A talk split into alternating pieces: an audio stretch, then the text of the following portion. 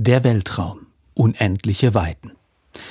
Wer wie ich die Abenteuer des Raumschiffs Enterprise im Fernsehen verfolgt hat, kennt die Sätze. So begann damals jede einzelne Folge. Die Bilder vom Weltraum haben mich schon damals fasziniert. Aber gegen die Fotos, die das neue James Webb Weltraumteleskop nun zur Erde schickt, waren sie nichts. Die sind einfach atemberaubend, finde ich. Planeten und ganze Galaxien, viele Milliarden Kilometer entfernt, so klar und so deutlich, als stünden sie direkt vor uns. Mich beeindrucken die Bilder, weil sie mich ein bisschen mehr erahnen lassen, wie unfassbar groß und gewaltig dieses Weltall eigentlich ist. Und zugleich machen sie mich ziemlich bescheiden.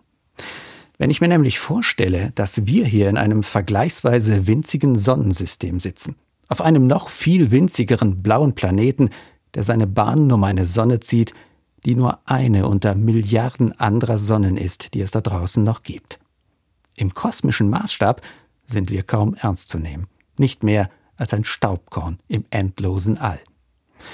Ein gutes Argument eigentlich gegen die Hybris aufgeblasener Wichtigtuer, von wegen Masters of the Universe, Herrn des Universums.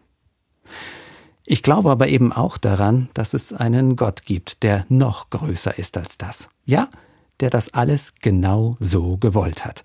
Und dass auch wir auf unserem winzigen Planeten ein Teil dieses Plans waren. Ein winzig kleiner, aber ein gewollter Teil des großen Ganzen.